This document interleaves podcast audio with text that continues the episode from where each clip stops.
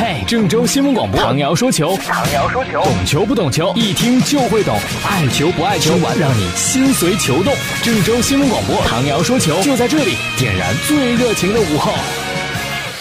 各位听众朋友，大家好，欢迎收听唐瑶说球。今天肯定先说欧冠的消息啊，尤文图斯呢是客场四比零，很轻松的战胜了萨格勒布迪纳摩队，这是他们最近五场欧冠的首场胜利，那肯定是特别的开心啊。啊，经常打欧联杯的这个欧联杯之王塞维利亚，今年总算是向前进了一步，要踢欧冠的比赛。那么今天凌晨呢，是主场一比零小胜里昂啊，这也不错。莱斯特城，英超的新贵，卫冕冠军，坐镇王权球场。一说这球场名字就知道，莱斯特城的俱乐部老板肯定是泰国人啊。我们都知道泰国有一个很有名的免税店啊，Kim Power 王权也翻作皇权啊。在这个球场呢，迎战的是波尔图队，最终一比零，莱斯特城小胜波尔图。最受关注的比赛就是在威斯特法伦球场进行的多特主场对阵皇马的赛事。赛前呢，多特有点不攒人品啊，就说了。说这个，听说皇马呢对阵穿黄色球衣这球队的时候，都不怎么地嘛，啊，很紧张，很害怕，表现不好嘛。那我们也是穿着黄色球衣，你会不会害怕呢？皇马一听肯定是拍案而起，拉姆斯就回击了，说我要把你的这个球衣的黄色变成我们的白色。最终呢，双方谁也没有能够战胜谁啊，比分是二比二，握手言和。不过呢，多特在主场没有能够战胜皇马，应该说是输了一招。但是比赛过程来讲呢，多特蒙德心里边的满足感会更大一些，因为他们是两次落后，零比一落后，一比二落后的情况下呢，扳平比分，这样一种感觉和你两度领先两度被扳平的感觉是完全不一样的。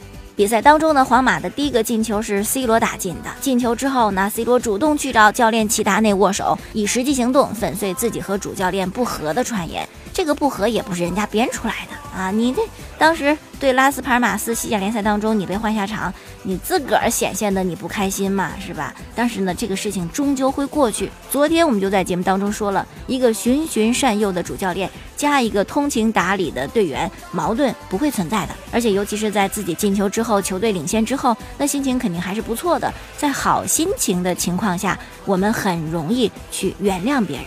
C 罗心情不错，但是呢，多特球迷心情可没那么好，甚至非常的不满。这是在比赛当中发生在 C 罗身上的两个争议性的动作。呃，这两个动作说实在的，如果裁判明察秋毫，那 C 罗就可能红牌被罚下了。可是主裁判呢，叫做克拉滕伯格。如果你经常看欧洲比赛的话，你会对他很熟悉的。这是非常著名的盲人裁判，或者是选择性失明裁判。他有些判罚真的是。你都解释不过去呀！啊，C 罗这两个争议动作是什么呢？一个是在禁区外的手球，主裁判没有判罚，那没判就没判吧，因为他不是禁区内的。禁区内你要判一点球，你这样不给多特点球，人家吃大亏。这禁区外的那就算了吧，啊，这就不说了。那么第二个争议性的行为呢，比这个禁区外手球还要更恶劣一些，就是一个故意踢人。C 罗呢踢了施梅尔策的小腿。这样一个故意伤害人的动作呀，应该直接可能就会被红牌罚下，但是呢也没有啊，也没看见，所以说呢多特球迷非常的不满意。那最终呢这场比赛是二比二战平。我们昨天还说皇马会不会真的陷入到黄色魔咒当中？可是你这么一瞧吧，还真的是陷进去了啊！西甲两场。对阵比利亚雷亚尔，对阵拉斯帕尔马斯，都是两支穿黄色球衣的球队，都平了。欧冠赛场上又对一个穿黄色球衣的球队多特蒙德又平了。以后真的是见到黄色球衣就得踢平吗？当然这是玩笑话，这种情况迟早是会结束的，哈哈。不过呢，能够连续三次都是遇到黄色队服的球队你踢平，这不是巧了吗？这不是是吧？哈，你真是只能说是巧了。那么皇马和多特的第二回合比赛呢，是在皇马的主场。可是呢，因为还有西甲要踢嘛，这个赛程稍稍的不是那么合适。在对阵多特第二回合比赛的前三天是西班牙国家德比，皇马客场对阵巴塞罗那。所以说呢，多特即使是第二回合客场打皇马，也还有能够非常精彩发挥的这么一个机会。说到今天凌晨的欧冠呢，必须得提一个人啊，这是韩国球星孙兴民。在英超的托特纳姆热刺踢球，最近孙兴民老火了啊！今天凌晨又打进一个进球，也就凭着他这个唯一的进球，帮助热刺战胜了莫斯科中央陆军，欧冠也取得比赛胜利。那么除了欧冠之外，英超的这些比赛啊，新赛季各项赛事加一块儿出场了五场比赛，进了五个球，场均一个，这真是疯了啊！这状态真是太好了。有说到这儿呢，就想起了我们中超的这些留洋球员。什么时候能够像孙兴民这样，是不是中国足球就说明已经特别特别进步、特别特别提升了呢？啊，我们都不求你一上场比赛你就能进球，我们求着你首发就行啊。所以可见呢，这个韩国本土优秀的球员和我们中国本土优秀的球员在实力上还是有差距的。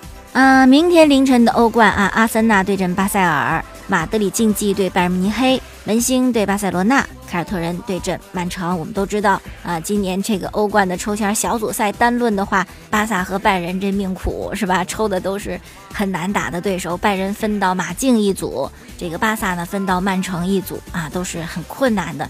其他那些强队应该说都分得很好。那么今天呢，拜仁慕尼黑的 CEO 鲁梅尼格就说：“哎呀，我们客场对马竞，我觉得这个只要不输球，就是一个非常乐观的结果。你看，把马马竞看得多高。”好了，接下来呢，咱们说另外一个事儿啊。今天很劲爆的消息，终止和英格兰国家队的主帅阿勒代斯的合同。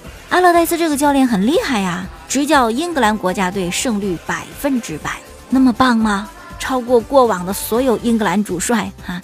为什么呢？因为他只打了一场比赛，这一场比赛就赢了，这胜率不就是百分之百吗？啊，嗯，他是今年应该是七月份上任的啊，那怎么这么快就下课了呢？也没输球啊啊，怎怎么回事呢？因为他上当受骗了，怎么回事呢？给您讲一讲啊。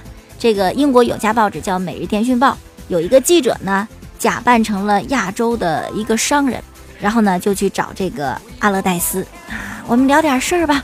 那么聊事儿的过程当中啊，他是带有摄像机的，暗中进行拍摄，暗中有录音。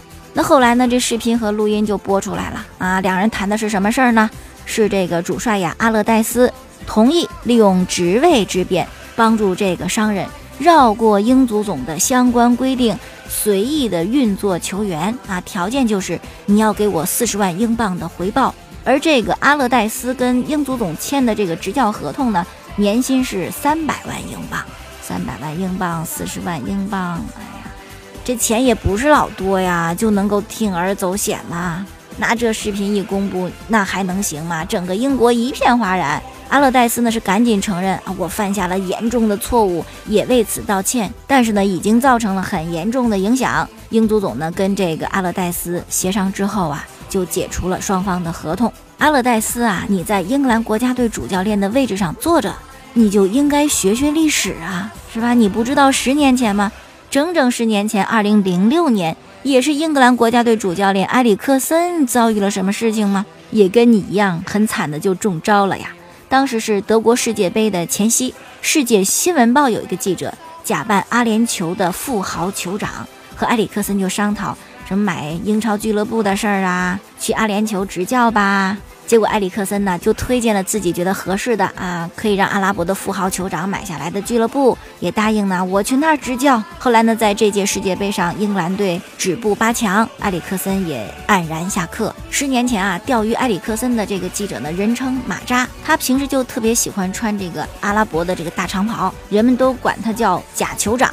哎呦，他骗人特别下本儿，骗这个埃里克森，埃里克森就信得死死的，一点都不怀疑。就这个记者啊，请这个埃里克森去迪拜玩，豪车接送，住五星级的酒店，开豪华游艇，弄得埃里克森不信都不行啊！这么有钱，肯定是一个富豪酋长。那这个记者马扎呢，后来在零八年还写了一本自传，书中就介绍二百多个各界名流都倒在他的针孔摄像机下。他就说，上当的这些人呢，都特别的贪婪。被他的高额回报就给诱惑了，然后呢，就把他们心底特别龌龊阴暗的那些勾当向他和盘推出。其实可能真的是苍蝇不叮无缝的蛋，你可能觉得我好冤，但是呢，谁让你选择去跟他配合呢？像这个斯诺克运动员啊，巫师希金斯也是被这样子摆过一道。后来这事儿暴露之后，希金斯对他经纪人说：“我都要自杀，活不下去了。”但是这种方法虽然是挺挺那个什么的，可他毕竟挖出来啊，这个斯诺克一些黑幕的问题。另外就是特里哈，切尔西的这个球星特里才逗呢，特里挣不老少的钱。啊，结果呢，他都干点什么样的事情呢？被这个化身体育商人的记者就给挖出来了。这记者呢，就找人牵线搭桥，认识特里。特里呢，私下就把温布利豪华包厢的门票低价卖给他，又倒卖门票，这不是黄牛吗？另外呢，他还倒卖过切尔西俱乐部训练和基地的门票，一张一百欧，你给我钱，我就带你去看基地。你说他欠那点钱吗？他一周都十几二十万英镑呢，他欠的一百英镑呢，这就是那个记者说的内心的贪婪呐，人心不足蛇吞象，引以为戒吧，自己不要在同一条河里跌倒，其他的人呢也不要再犯相同的错误，这样呢，你憎恨的那个骗人的记者，他不就也就干不下去了吗？好了，今天就说这么多，收听往日节目的回放，您在蜻蜓手机客户端搜索“唐瑶”两个字，明天我们再见。